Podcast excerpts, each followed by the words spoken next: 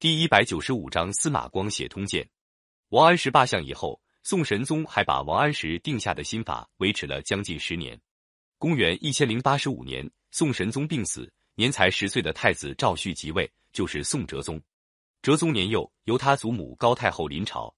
高太后是一向反对新法的，他一临朝就把反对新法最激烈的司马光召到东京担任宰相。司马光是当时最有名望的大臣，陕州下县人。他的名声从他幼小的时候已经开始传开了。他七岁那年就开始专心读书，不论是大暑暑天或者数九寒冬，他总捧着书不放，有时候连吃饭喝水都忘了。他不但读书用功，而且很机灵。有一次，他跟小伙伴们在后院子里玩耍，院子里有一口大水缸，有个小孩爬到缸沿上，一不小心掉到缸里。缸大水深，眼看那孩子快要没顶了。别的孩子们一见出了事，吓得一面哭喊，一面往外跑，找大人来救。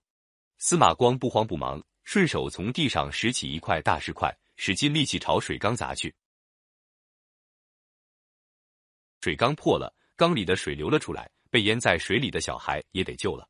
这件偶然的事情使幼小的司马光出了名。东京和洛阳有人把这件事画成图画，广泛流传。宋神宗在位的时候，司马光担任翰林学士。司马光和王安石本来是要好的朋友，后来王安石主张改革，司马光思想保守，两个人就谈不到一块儿去了。王安石做了宰相以后，提出的一件件改革措施，司马光没有一件不反对。有一次，司马光向宋神宗提出要求取消青苗法，同时以老朋友的资格写了一封信。责备王安石侵犯其他官员的职权，惹是生非，搜刮财富，还拒不接受别人的意见。王安石写了一封回信，对司马光的四条责难针锋相对的做了反驳。信里说：“我受皇上的命令改革法治，怎能说我侵犯别人职权？为国家办事，怎能说我惹是生非？为天下理财，怎能说是搜刮财富？驳斥错误的言论，怎能说拒绝意见？”司马光接到回信，气得要命。但是眼看王安石有皇帝撑腰，也无可奈何。最后，他辞去朝廷职务，离开京城，到了洛阳，表示不愿过问政事，关起门来写书了。原来司马光对历史很有研究，他认为治理国家的人一定要通晓从古以来的历史，从历史中吸取兴盛、衰亡的经验教训。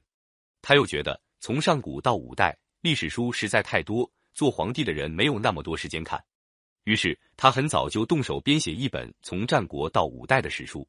宋英宗在位的时候，他把一部分稿子献给朝廷。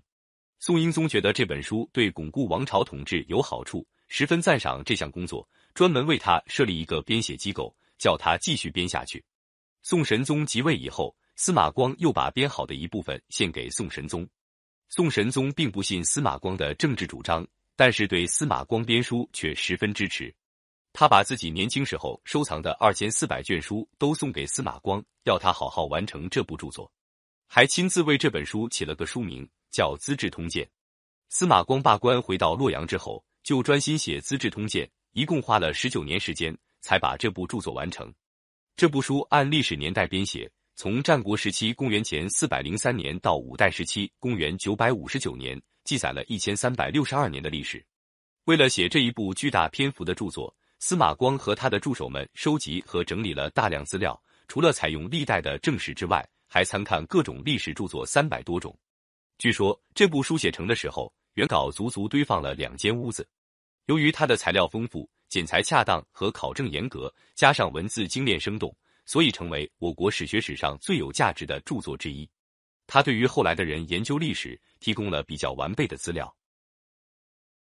在整整十九年时间里，司马光把全部精力放在这部著作上面，每天工作到深夜。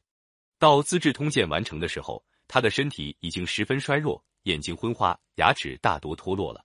由于他在史学方面做出了贡献，他被认为我国历史上著名的史学家。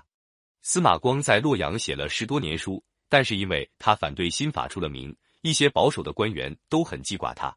他虽然口口声声说不谈政治。但是许多人还把他当做真宰相看待，连普通百姓也知道洛阳住着一个司马相公。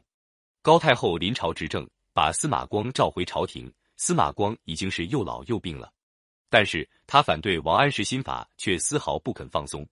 他一当上宰相，第一件大事就是废除新法。有人劝阻他说：“神宗刚刚去世，马上把他的政治措施改掉，总不大好吧？”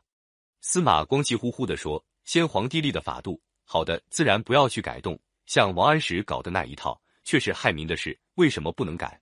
再说现在高太后执政，高太后是神宗的母亲，做母亲的改动儿子的主张，有什么不可以？”就这样，他不顾许多官员的反对，到了第二年，就把王安石建立的新法一股脑废除了。王安石听到这个消息，当然十分生气，不久就郁郁不乐的死去。而司马光的病也越来越重，在同年九月咽了气。